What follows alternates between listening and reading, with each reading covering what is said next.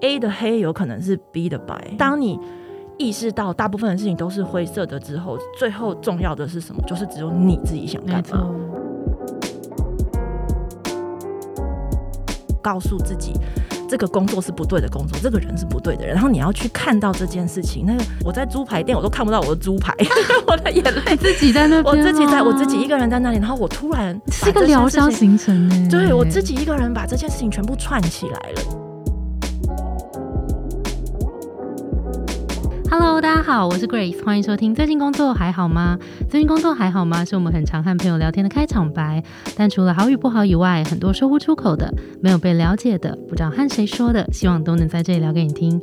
节目每次都会邀请一位在职场上努力发光发热来宾来和我们聊聊最近的工作与生活。今天非常开心，邀请到我创业路上的明灯 以及好朋友月经一姐凡妮莎。嗨，大家好，我是 Vanessa。对，Vanessa，我会认识。是他其实是我刚创业的时候，然后我们那时候因为都有在 Appleworks 待过，所以那时候也跟 Vanessa 请教了很多事情。看着 Vanessa 在自己的创业路上，把自己的产品一直推的更新，然后也一直接轨国际的整个趋势等等的，然后也一直在倡议很多女性的自主啊，不管是对身体啊、性知识啊，或是月经相关的各种知识，我觉得真的很棒。然后我也去上过你的 YouTube 节目。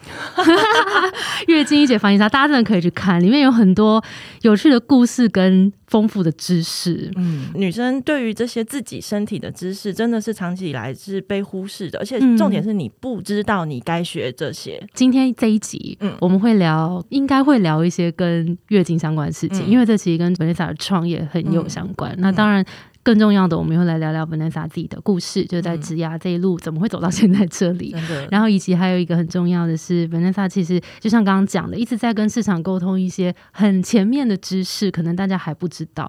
所以这些沟通，当你有一些。话，或是有一些事情、一些任务，你觉得很重要的时候，你怎么让不认识这件事情的市场或是团队跟着你一起往前？我觉得这也是 Vanessa 做的很好的地方。我们把这些东西好好聊聊。那我们还是先请 Vanessa 自我介绍一下，你的职涯历程大概走过什么样子的工作？好，我是 Vanessa，然后因为我在网络上的笔名就是把 Vanessa 翻成中文，所以就是凡妮莎。我写了十八年的部落格的文章，所以很多人都会跟我说我是看着你的文章长大的。对，但是我不想听到这种话，因为代表我很老了。然后还有人说他从小学看到大学，数一数也差不多。你就是在做教育啊，其实真的。对，然后而且我现在已经遇到公司的实习生或者是同事窗口，就是业务窗口会跟我说，我以前都看你部落格长大。我想说，哇，都已经开始在外面工作了。你是张惠妹等级，听着你的歌长就是写很多部落格，所以呃，我觉得在职涯这件事情上，创业其实是比较后来的事情。其实我一开始就是写文章，然后我觉得大家要找到自己热爱的东西，这件事情很重要，因为你才能够一直燃烧生命去做这件事。然后，即便到现在已经十八年了，我在写月经文章这种倡议女性权益相关的文章的时候，我都还是很快乐。那这跟钱比较无关，但是你在这路上就很踏实。那在做这个倡议啊。写部落格只是前文，那啥是做什么的？流浪教师哦，你不知道这个？我不知道这个。我是流浪教师，然后因为我有教师证，然后我想要特别解释一下，我觉得这其实跟家庭教育有关系。因为我妈妈是国小老师，我爸爸有自己开了一间很小很小的贸易公司，嗯，所以从小其实我看着是两种截然不同的生活方式，是完全不一样的。爸爸可以，爸爸爸的生意不稳定，但是他的时间也可以自己决定，嗯，那。在当公务员的妈妈，就是固定时间，然后固定薪水。撑了这么久，就是为了那个退休俸。嗯，然后非常稳定，但是要面对很多小屁孩，所以他一直想要我去当国小老师。我会觉得，可是你也没有做的很快乐。嗯，就是妈爸爸妈妈就会觉得说稳定是好的，对。相对的，我爸爸就会觉得说，你就是你来我公司帮忙，然后你要自己创业或什么都可以，但是你先把贸易的事情学起来。所以我从小就是在这两个很冲突的教育观念之下，而且我到大学毕业的时候，我其实都还不知道我到底要走哪一条路。那我大学会去当流浪教师，是因为我妈妈那时候说，你念学成是一个选择权，你把这个选择权握在手上，你大学先把学成念完，那你未来要不要当老师，至少这个是你决定的事情嘛，不要有道理的。对，我就觉得哇，都是先知在帮 我铺路。然后大学毕业之后，其实我是先去外面的贸易公司工作，我还其实那时候没有创业，所以我就是有点像是白天在贸易公司当别人的业务助理，然后晚上回到家写自己喜欢的部落格。那他总会有一个交集，就是临界点，就是到了。我白天要工作，然后我晚上开始有一些国外的代理商可以跟我有一些进一步的接触的时候，我已经发现我是白天跟晚上都在工作，然后几乎没得睡，因为跟美国可能要康扣或者是要时差对及时跟他们通讯的话，我就发现我到了一个临界点，是我一定要做取舍，要么就是我不要再继续做贸易公司的工作，那要么就是我要开始去创业。嗯，那时候公司他们发现我工作能力可能也还还可以。他们想要做一件事情，就是要给我更多的工作。嗯，然后我觉得我要给大家一个想法，就是你真的要去争取，就是你不要害怕失败，你要去争取，因为我。那时候觉得给我更多的工作是不合理的，因为我觉得你给我的这份薪水，我就是只能做这些事。嗯，再来是我很坚持在工作中间要有一些的空白，是因为那些空白可以让我坐在那里想我的表格可以怎么样优化，或者是我跟客人沟通的东西哪些地方可以增进。你不能把看着我好像闲一两个小时，你就把工作再把我塞满。对，那所以我其实是真的就是找老板到小会议室去跟他说，这是第一份工作，第一份工作我就觉得我哪来的胆子？你真的很 棒。对，我就觉得不能这样。然后那当然也是保持着被 fire 的决心嘛。这种事情就是有可能老板就会 fire 你。很叛逆。对，我就好好的跟他说，而且我是真的跟他说，我说你你你觉得我工作能力很好，是因为那些表格很多东西是我在空白的时候把它优化出来的，我需要这个东西。那可是这不代表你可以再把更多的客人塞给我，因为这样子我就失去了这些能力。那嗯，我觉得这样子的工作状况，我觉得我没有办法继续下去。然后我觉得那老板其实就我也很喜欢，他就说好，那就当我没说过这件事。对，那我就会知道说哦，那这间公司可以待。就是我其实觉得有的时候是你对对方抛出了一个球，嗯，然后你看他怎么接，对你先不要做决定，然后你看他怎么接，你再去决定你的下一步。嗯，所以这份工作后来我又再降撑了半年，之后到后来真的创业那边开始有起色了，真的真的。我要开始专心的做这件事的时候，我就回过头来跟这个老板说，就是就是很谢谢你，这是我的毕业之后的第一份工作，然后我学到非常多。但是因为现在有对我，我真的就是诚实讲，我说现在对我人生有更重要的事情，我现在必须要去做，所以我可以帮你把下一个人 train 好，嗯，把他弄上手之后。你们就是自己好好做，但我觉得我的责任就是我可以 帮你训练下一个人。你以一个老板的态度跟他说，我会帮你训练好一个人，然后你们好好做，你们好好做，但，就是祝你们相处愉快。这样啊，如果劝这个不行，我会帮你看；那不行，你就我就再跟你说，你就再找下一个这样子。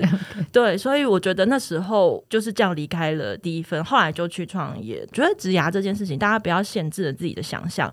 就今天，如果你从小就打算要加一个金龟婿，它也是一个植牙，因为你可以一个月领。十万，对呀，但你可以就是不要工作。但是我觉得，如果你有这个就是想要嫁金龟婿的念头的女生的话，我要 请你问问自己，就是你凭什么？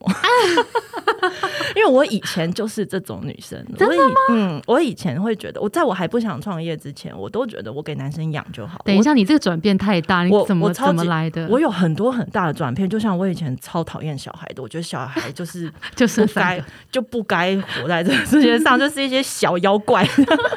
我现在生两个，还想生第三个。对你一在那说你想生第三个，所以我其实都可以理解，就是这些。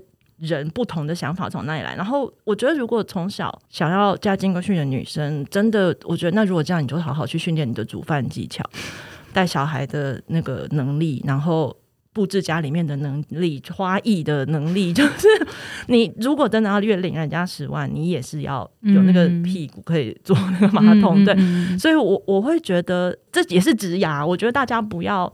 设想就是一定是在外面的职场上做某件事情，因为如果你真的想要这样去做，那你就去做啊！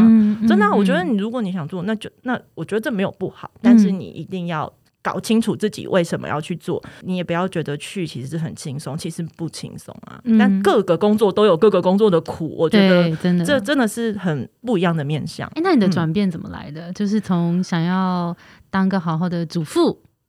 我觉得我的心里长出了一些力量。我连到创业第一年，我都还是用我的美色在做生意。你这什么意思？就是创业第一年的时候，有很多事我不想自己做。那时候的男朋友，因为他自己是。白手起家的创业家，所以他看着我这个状态，其实我很谢谢他，他很认真的看着我说：“你这样真的不行。”嗯，他说：“如果你的事情都是用拜托来的，你自己始终都没有学会，那这些事情很容易就会再被别人带走。”然后你年纪大了，你可以这样拜托人家到几岁？然后你老了以后你要怎么办？对，然后他这样讲就会让我意识到，好像因为我一直拜托人家都很有效。对，你没想过这个问题？我我没想过，因为都一直都很有效，我都一直不用自己做事，我要笑死。对，所以他这样讲之后，我就醒了。然后我就是连。呃，比如说要签电话线，要签网络线，还要盖官网，要弄 email，要跟各个不同的伺服器联络，就是串接什么，我就都自己弄。所以我现在其实是可以把一间公司从零到有，就是再创一间公司，因为这个流程我就都有跑过，我就觉得就是很谢谢他。我觉得也很听得进去，哎，但是我同时之间也受教，在对的时候，对，要看是谁跟我讲话。我觉得受教跟不受教不冲突，但是是看你对谁说话。那因为这一个男生他自己已经白手起家，他也有成绩了，所以他说的事情我相信他是有 credit 的。对，但是有一 些人他说的话是我会觉得没道理啊，你自己也没遇过，那你为什么要来这样子跟我说？就像比如说女生不能创业，我觉得我以前很一分为二，就黑跟白，我是一个黑跟白很清楚的人。但是我后来发现，其实世界上大部分的事情都是灰色的，都是灰色的。然后当你意识到大部分的事情都是灰色的之后，最后重要的是什么？就是只有你自己想干嘛，就你自己想干嘛你就干嘛。对啊，嗯，因为那个黑跟白也是别人的黑跟白啊。那 A 的黑有可能是 B 的白，那你知道要怎么去定义？所以你去跟着那个黑跟白的教条做，你会很辛苦，最后你会不知道自己在做什么。这个启发的 moment 有没有什么某一个事情，或者是说，譬如说在工作上，或者怎样选择，或者各种选择上面？我人生中比较大的启发都是在失恋，大家职涯很重要，感情也是很重要，完全同意。对，当然我相信有的人不需要感情，他一个人也可以过得很好，但我刚好不是，我是一个一定身边要有伴的人，所以我其实。从国中以后到三十五岁以前，就是男朋友是没有停过的。我从来没有好好的跟自己好好相处过，对，所以我有很多的学习跟教训是在失恋后，尤其是比较惨烈的那些失恋，嗯，它其实是你。看到你其实会看到自己从一个一个的碎片，然后你再自己用手把这些碎片捡起来，再拼回来，拼成你自己原本的样子的那个过程，我觉得那个力量是从那个东西长回来的。因为当你被摧毁成碎片的时候。你就会你知道失能嘛？真的，每天在家里哭，然后想说我我也不要工作，然后我也不要工作，那算什么？我辞了好了，反正我薪水还可以再放几个月，我就先休息好了。对，你就想当一个废物。可是当你自己再拼回来的时候，你就会发现，其实我可以做得到，而且我会自己长成一个更强壮的人。因为这个人这一次这样子的伤害自己，可是我又我又回来了，而且就没有人可以用同一件事情再伤害你，所以你。借由着这些玩拼图，你把它打散再拼回来，打散再拼回来，这个过程复原能力变得很强哎，就很强，而且到后来你拼拼图的时间就变很快，而且已经有自己的 SOP 了，有没有？真的，我跟你讲，我有失恋的 SOP，第一个就是要先把对方所有东西都删掉，然后你可能会讲说要怎么删，该怎么办？我好舍不得，你不要怕，就是删了，而且你还有一个三十天的相簿嘛，就是那个你也进去删掉，就让他永远删掉，然后也不要复原你的手机，那。当然，有的人会舍不得删，说万一我们和好怎么办？呃，和好你会有再新的照片吗？你不要急，有道理。先删掉，然后就是去做一些让自己快乐的事情，然后给自己一段时间，先不要做任何决定。就是我，我觉得我自己是一个感情会影响枝芽更多的人，因为我从以前就有这个枕头，就是那种为爱而生，嗯，水里来火里去的女人。但真的要问我觉醒，然后搞清楚这怎么一回事，就是在我三十五岁真的单身，就是我觉得说哦，我好像该 停下来了，嗯，我好像该好好的先不要管另外一半的想法，我先搞清楚我自己到底是谁，然后我到底想要什么，我停下来，然后停下脚步，我就遇见我老公。然后就结婚生小孩了，所以我觉得我一样，这就是一个空白期。我觉得空白期对所有的不管男生女生来讲，其实在工作上、在人生上，我觉得都还蛮重要。那在那一段空白期，你做了什么？我就是让自己不要再约会了。哦，就真的是停下来，不要再约会了。那你觉得那个停下来到下一个对的，不管是人或工作出现，你觉得这个发生的契机是什么？应该是说，我觉得它就是缘分。我后来觉得，人生中重要的事情都不应该是你奋力去追求的，就是你。该是你的就是你的，这样很像是随缘，对，这样随缘。对，以前 看书就用随缘，讲过屁啦，感情那种随缘这种事，我就是要去婚友社，还要上 Tinder，然后还要在各个交友软体，然后还要在脸书释放出我是单身的这种讯息啊，哪有什么叫随缘？可是我其实现在就因为姐姐姐年纪大，我现在已经知四十岁了，我真心觉得就是随缘，是你的就是你的，那不是你的，也许老天爷就是想要你一个人好好的过，然后把自己过好，那也许可能给你的另外一半。当下也不会适合你，就是就是随缘，所有的事情都不需要那么费力，你就是做你想做的事。嗯，我也听过很多那种故事，真的是当他放下来，想说那我先休息一下，然后正缘就出现，就出现了，然后就走上完全不同的路。而且我要结婚生子，因为我刚刚有不停强调，这也是一个职涯。其实我。我是先有小孩，我才决定要不要结婚。我要跟大家分享的事情就是，你定锚定在哪一个对象，这很重要。你问一百个人会有一百个答案嘛？那你这一百个答案哪一个是你适合你的？你要去找跟你个性最像的，跟你人生历程最像的，然后。跟你的你将来想要性别也很重，对，不要说你职涯问题要去问男生，我觉得他不太懂女生的从小到大的成长历程，受到什么样子的，就是语言的那个催眠。OK，对，所以我觉得这很重要。所以我问了三四个，我觉得他不会结婚，而他后来都去结婚的，就像我一样，就是完全是跟我一样的情境的这个情境。我曾经以为他看起来不像是会结婚的人，但是他后来去结婚了，而且好像也还 OK。为什么？哎，我很认真的跑遍了大。台北地区 去找他们喝咖啡耶，因为我还没有决定我要不要结婚嘛。但我觉得我的思考，因为我不在那个环境里，我一定有盲点，所以我要去问这些前辈。我问了好几个之后，你知道他们给我的答案都一样。你想知道这个神奇的答案吗？知道，快点说。他说：“如果你的先生对你好，你的婚姻就会幸福；如果你的先生就是在男朋友阶段，其实对你就不是很好。”不要嫁给他，听起来是一个听起来是一个废话，但我觉得是真理。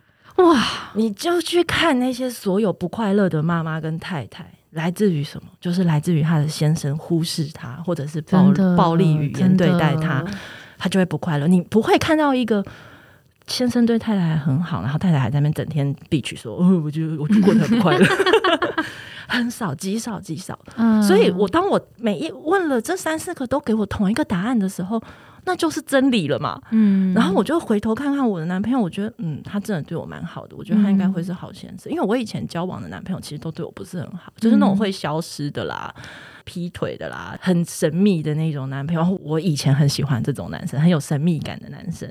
OK，对。可是你看，如果嫁给他们，会有什么事？就是我在可能怀孕坐月子的时候，他们还在跟别人搞暧昧。那可是这是我婚前就知道的哦。那你能怎么办？对，所以我觉得。我觉得我听到的东西是好重要的真理，所以我后来都会用各个不同的方式去告诉别人说，你要不要结婚，其实这是取决于你的对象。所以传统的那一句“女怕嫁错郎”，我觉得它其实有它的道理在。如果你选择的是婚姻，那就你要看那一个男生；可是如果你选择的是一个人带小孩，那就没有差了。反正你就自己去生，他也拿你没办法。对啊，哎，我觉得这段故事啊。就是很好听，而且很多时候我们会听到人家讲说啊，找工作跟谈恋爱很像。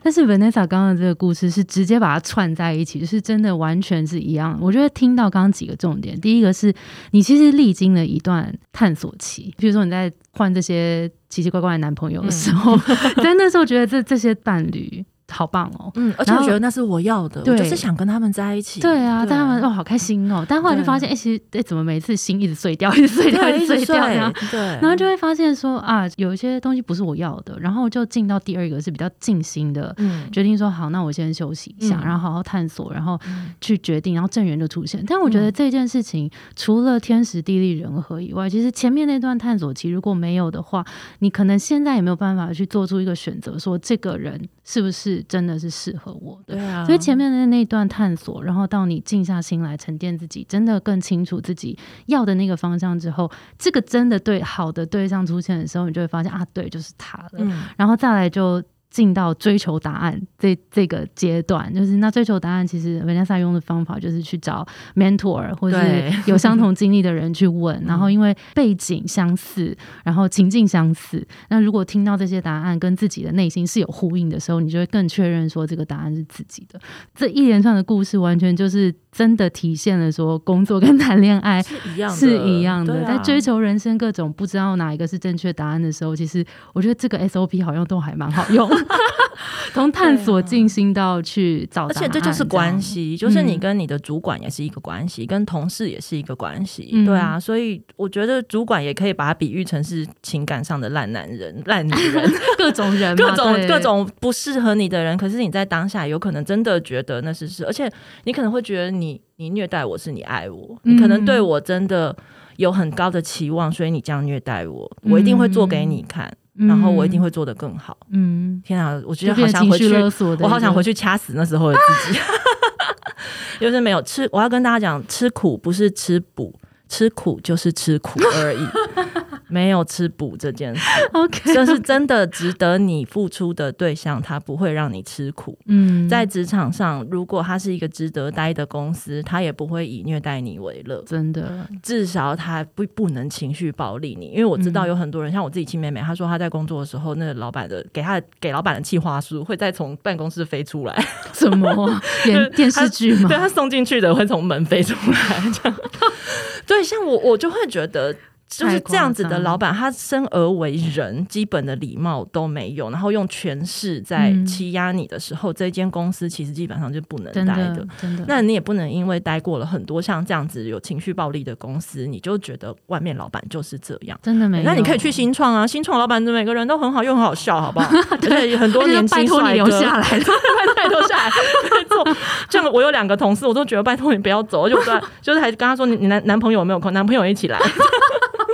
大家庭这样对，因为现在也有很多很多的新创啊，你没有非得一定要在大公司，除非说你需要那个凭证，这样以后可以去跳槽到别的地方。你有你的职涯发展，职涯这件事情啊，我可以跟大家分享我先生的职涯。我先生让我看到了一件事情，就是你做你真心喜欢的事情，其实你最后职涯发展也会是好的，是因为他一直都在人保上班，嗯。然后人保上班十年之后，因为我生了小孩两个，带小孩有点累，然后他愿意协助我，所以他很伟大，他就是育婴留停，而且没有再回人保，所以基本上他就等于是停下来了，然后就跟着我一起带小孩，然后我在外面工作，所以他在家里带小孩。可是他在育婴留停这两年呢，Google 打电话给他，然后是请他去面试，然后我就说哎诈骗呢，你怎么这样啊？我因为我我觉得。第一个是我也不喜欢他回去职场了，因为我喜欢 我喜欢养男人的感觉。哎，你真的完全相反的，本来要想要给男人养，对对，真的真的，你看这个超级大。对，可我觉得自己是一个有能力的女人，很棒啊。然后而且我先生对我很好，我没有没有什么好抱怨的，所以我就说是是诈骗。但他真的去面试，而且他面试很多观众真的上了。所以他现在又过着另外一种完全不同的职涯生活。可是这追根究底，就是他一直都在做自己喜欢的事情，然后他是一个很好的人。嗯，很多公司，我其实我我自己觉得，身为雇主啊，技能这件事情都是可以学的。真的，我们都不是有什么迟缓或者是发育的问题的人，我们都长大了，其实技能都能学。可是你想不想？人格特质这件事情是。没有办法学的，因为这个跟你从小的教育，跟你身边周遭的人那是大大相关。所以，当你进去一间公司，而你发现里面的人格特质都跟你不符合，比如说你是一个放假就只想好好休息，你在工作上会追求百分百，但你放假好好休息，你就千万不要去到那种竞争很激烈，然后连周末都在进修，而且礼拜一吃饭还会跟你说，或者上礼拜进修了什么东西这样。哎，我真的压力很大，有非常有一个非常大的外伤，我朋友进去之后，他退出来，我说你为什么要走？他说：“我受不了，每天中午同事们都有意无意的在讲自己进修了哪些课，然后去报了哪些班，然后赚了哪些额外的投资理财的钱。他觉得自己很累，那他就不是那样的人。对，那当然，如果你是这种这么很有野心的，想要一直往上升的，也没有关系。那你就专门去进这种公司。对，但是我觉得。”技能都可以学，人格特质学不来，而且那个也要跟同温层在一起。就你不要你的工作形态是这样的，硬要去勇闯你的异温层，我觉得 没自己太累了，真的太累了。对，所以追根究底，就是你到底是什么样子的人，你到底喜欢什么样的东西，而且你你以为你喜欢的那个东西是不是你真的喜欢的？嗯，我觉得这这超哲学，但是我觉得这个是。要请大家花一辈子的时间去好好认识自己的，因为你现在以为你喜欢的，可能过三五年又改了，真的。然后你现在觉得是呃，一定一定非得要这样不可的事情，也许五年十年后你再回头看，就会觉得。我没有，其实没有一定，嗯，对。那你你有没有那个弹性，可以在这中间变动？嗯，对。然后你认不认识自己？像我自己人格特质来说，其实我一直都是一个很喜欢在感情里付出的人。这就是为什么我每次。离开都会变成碎片的原因，因为我把自己付出太多，对我付出太多了。可是我后来在那个停下来的那几个月之内，我有一次我在一间餐厅吃饭，然后去了跟某任男朋友重游的一个地方的一个餐厅，在那里，我觉得我有点像是整个重新大洗牌。我在那餐厅一直哭，一直哭，一直哭，就是我会告诉自己说，我这样子对别人付出其实没有错，没有人会因为付出太多而受到惩罚。可是这些人就是不对的人，就是有一点像是我告。告诉自己。这个工作是不对的工作，这个人是不对的人，然后你要去看到这件事情。那个你知道，那那个在我在猪排店，我都看不到我的猪排，我的眼泪自己在那，我自己在我自己一个人在那里，然后我突然是一个疗伤形成呢。对我自己一个人把这件事情全部串起来了，就是我没有做错事，这些人给我的折磨都不是因为我做错事，我没有错，只是这些人不对。嗯，然后我很建议大家用各种不同的身心灵方法去找到那个觉醒点，因为你一一旦找到这个觉醒点之后。后，你后来的人生，不管在任何面相，都会很顺利，因为你诚实的面对自己。嗯，因为你到我到后来的感情，已经是我不愿意付出，然后每天就是跟着男朋友花天酒地，对对对，然后表现出好像很酷，就你不回我没关系，两天不回我也没关系，反正三天后你再出现，我也是一副就嗨你好吗？就是张没事，根本不是你屁啦，你 我找你几个小时，你就要回我了？对，就是这是我想要的伴侣关系。那所以我觉得意识到自己到底是是什么样的人，然后告诉自己。你没有做错，这些人不适合你，这些工作不适合你。你只要能够看到这件事情，你接下来的人生，我觉得我自己会觉得，不管是职涯或是感情，都不会有什么问题。因为你已经你已经跑顺了，就是很像你的城市设计，它已经没有 bug 了。所以接下来就是用这套城市设计，在你的人生中做出很多漂亮的故事，赚到很多钱，然后在职场上一直往上升，无往不利，无往不利，对，最后变总经理。嗯，这段好感人。我刚刚听到那个猪排饭那一段，差一点要眼眼泪要跟着你一起流下来。我真的看不到猪排饭，真的。可是我我很高兴自己。哦，我后来回来，我还把那个男朋友找出来。然后说，我就说我跟你讲，我来了，我有一场觉醒之旅。然后，然后我还我还当着面跟他说，我不怪你。那他表示他无言。他就说，对，他就觉得说我我很高兴你现在过得好。我就说，你可能会觉得这场会面很奇怪，但我就是要告诉你，就是其实你对我的伤害对我来讲已经没事了。然后我现在过得很好了，我们没事了，这样子。对你来讲是一个 closure。对啊，我需要，因为我需要嘛。对啊，那因为我以前不是这种会把他叫出来，我以前就会觉得说他会不会觉得我怎样？会不会觉得我怎样？对我，我觉得我以前的人生花了太多的时间再去想。老板会不会觉得我怎样？就是同事会觉得我怎样？怎样怎样？没有，就是最后都是回到自己。你自己觉得没有怎样就怎样。超级同意，因为其实像我们呢，我们是就是这就是去年开始在做我们的那个 vision 嘛，嗯，就是把它确定下来，这样子就是稍微有点调整。这样，我们也是把认识自己放在一个核心的，就是希望大家介绍大家不同的工具、资源、课程，然后更认识自己，可以去做更适合自己的决定。那你觉得在做这个？性学教育市场这一块，就刚刚我们前面有提到说，它其实是一个不好做的议题。那对于为什么这么重要，然后你怎么发现它的，以及这些困难点，后来是怎么样慢慢慢慢把它排除？我以前一开始视野比较狭隘，我就是只讲棉条。十八年前我开始写文章，只有卫生棉条这一个东西选项。对，嗯。到后来我多写了布卫生棉，后来我们做了群众集资嘛，做月亮杯。这中间，我慢慢感觉到，好像问题不是在于你用棉条还是用月亮杯，而是没有人知道他可以选。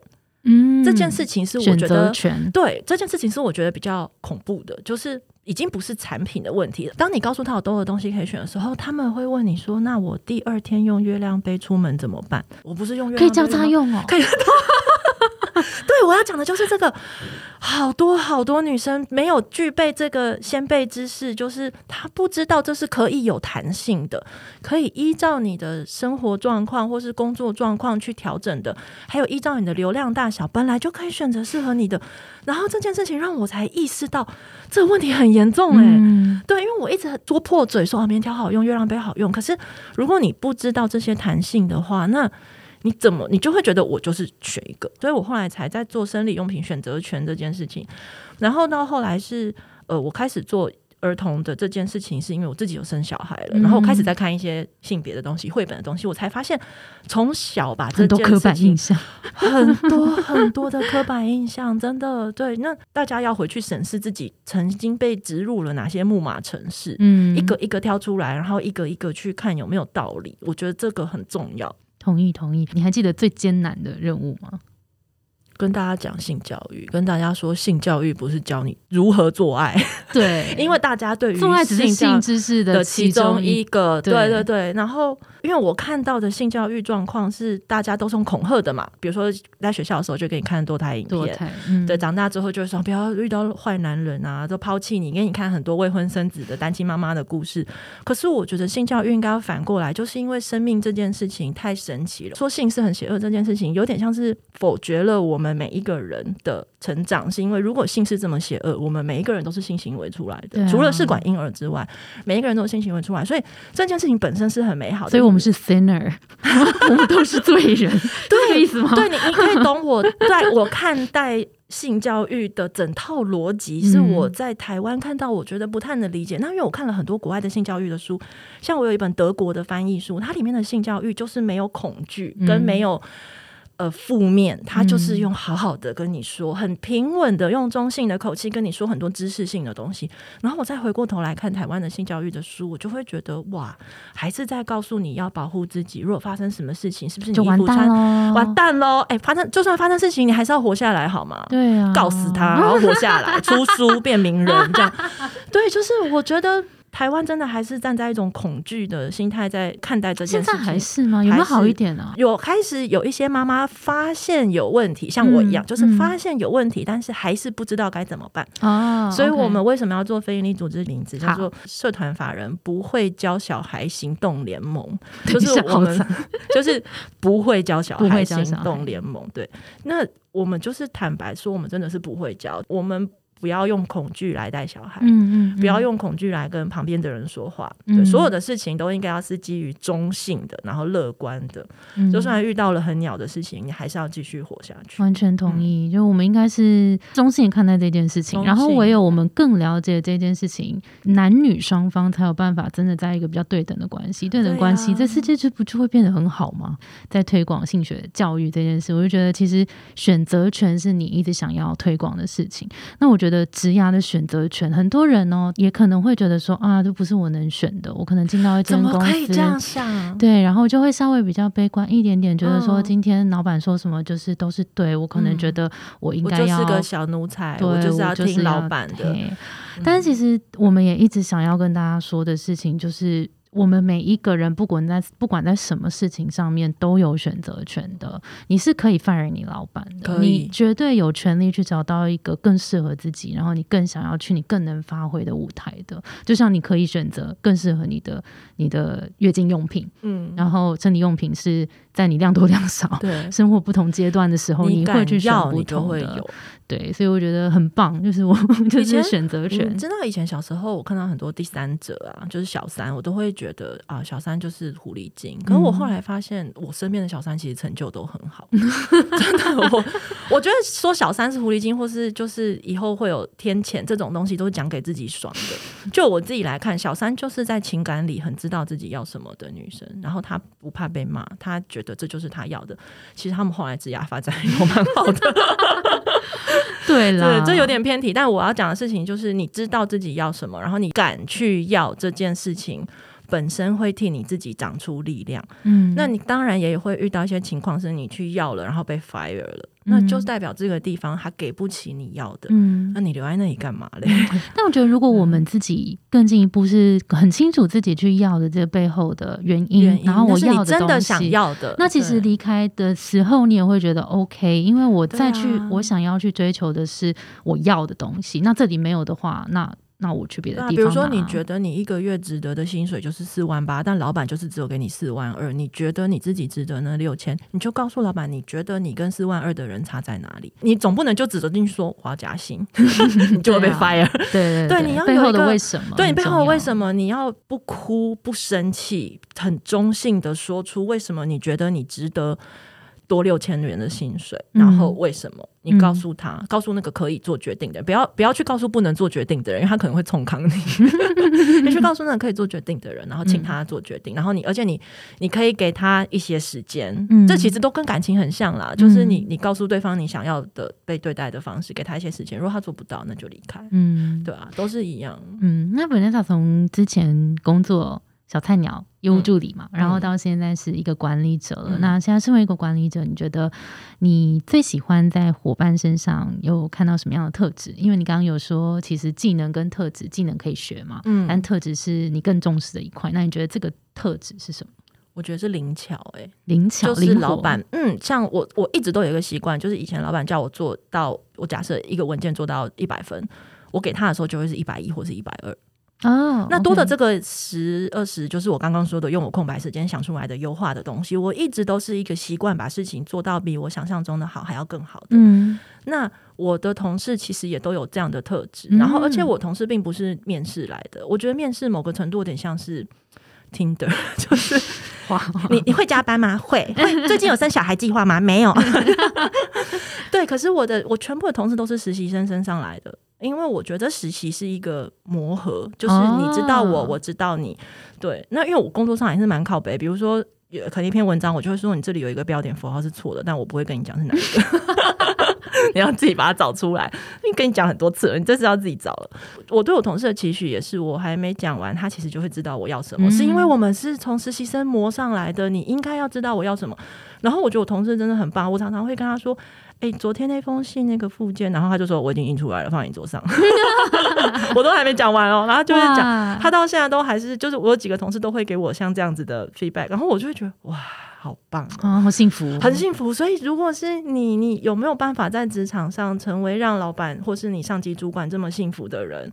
让他感受到那种爽感，就是不用跟你讲，你都知道，你都做好了，嗯还做得更棒。那如果这个老板很有有感觉到幸福，然后很 appreciate 你这个状态，他就是一个值得跟的老板。嗯但他如果感受到你这个特质，而他开始防你了，嗯然后要不让你往上升了或什么，那你就知道这间公司不能待，或者是你要看一下他什么时候要离开这间公司，你才有机会往上升。这一切都是策略，但是。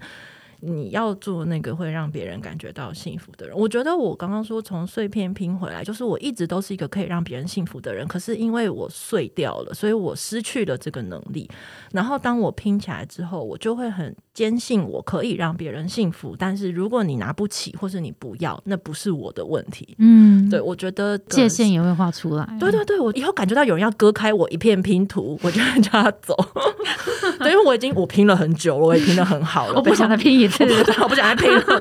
真的真的，我觉得你那个城市跑顺了之后，做任何决定或是任何事情都会蛮顺利的。但是真的是要先把自己的事情搞好。嗯，OK OK，所以那个。呃，细心跟把好的东西做得更好，帮老板也往前多想一步的这个特质、k 对啊 OK 这样想完不是会很有成就感吗？你在嗯工作上并不是日复一日的做一些固定的事情，而是你做了一些让老板觉得哇，这我没有想过哎。嗯，也可以一起把事情做得更好。对啊，嗯嗯嗯，OK。刚刚我们聊了很多是拿回自己选择权的这个话题，那 Vanessa 有没有什么建议可以给大家去做出更适合自己的选择？我觉得如何帮助自己做选择是，就是要一直问人，然后而且你要问对人，你不要问到那些会一直抱怨的人。哦，如果有一些人坐下来就跟我说：“哦，我跟你讲，我最近超累。哦不要来，不要来，对，累，大家都累。我跟你讲，活着每天起床呼吸二氧化碳，我也是很累。但是累之外，有没有一些好笑的好玩的，值得你为了这件事情继续奋斗下去的？你要听的是那个。所以那个人如果他有一些他正在奋斗的东西，他那个奋斗的目标是你要的，嗯，对。那如果他可能最后去创业或者什么，你也可以去问他说：“那你为什么会做了这个决定？”所以你自己不知道的答案，一定有人知道。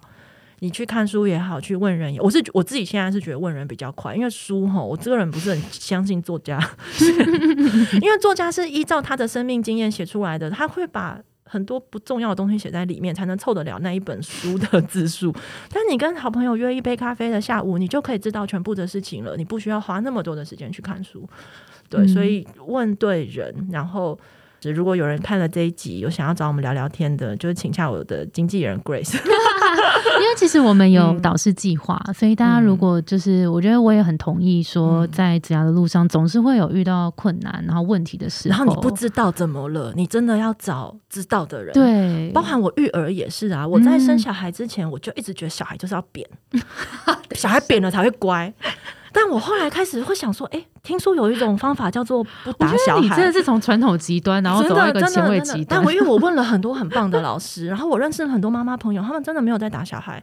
可是真的把小孩教的很好，所以我必须很骄傲的说，我养小孩五年半以来，我没有打过他们，我连骂几乎都没有，就是偶尔稍微提高音量或者我瞪他一下，他其实就会乖。嗯，真的不需要到那个地步。要问对跟你价值观相同，跟你想要去的那个方向，那个人已经完成。如果你还不知道你适不适合打小孩，然后你去问的妈妈，每个都在狂扁小孩，我跟你讲，扁小孩，小孩当然会很乖啊，这废话嘛。可是那对小孩的心智是不好的，就他是比拳头大的嘛。所以你如果问错人，那人就会跟你说。超有用，我跟你讲，比较狂扁。导师这件事情真的很重要，我觉得。好，那最后最后，想请 Vanessa 给现在可能在职涯路上还有一点迷惘的呃听众们一点建议。好了，呃，我觉得大家能够今天坐在这里听这一集 Podcast，之所以能够长到这个岁数，坐在这里听，耳朵很功能良好，听进去这段录音。背后这这二三十年的时间，一定有一些生命历程在你的身体里，有的是对你很好的，你要把它发扬光大。就像我说，我很喜欢对别人好、付出这件事情，要把它发扬光大。可是有一些东西是木马城市，就像我以前觉得我要给别人养，或者是我觉得性别不重要，或者男生女生有些刻板印象，这些是木马城市，要把它剔除掉。然后你要去判定过去这二十年来在你身体里的这些东西，哪些是。要发扬光大的哪些是木马城市？这超重要的，而且这是人生课题。嗯，你就算二十岁判定不好，你三十岁、四十岁也要一直持续的判定。然后你只要把自己这件事情做好，我觉得不管是在职涯、感情或是友情，我觉得都会有。还我真的必须说，我目前身边看到我自己所有的朋友，只要是有把自己找回来，就是。都好好的，你知道，心口合一，活在当下，好好的过日子的人，他们都过得很好。嗯，那个跟赚多少钱没有关系，没有钱有没有钱的过法，但是他们都过得很好。嗯嗯，非常谢谢 Vanessa，我这段非常的同意。就唯有找到自己，才有那个平静，然后那个平静其实能够带给我们更长远的快乐。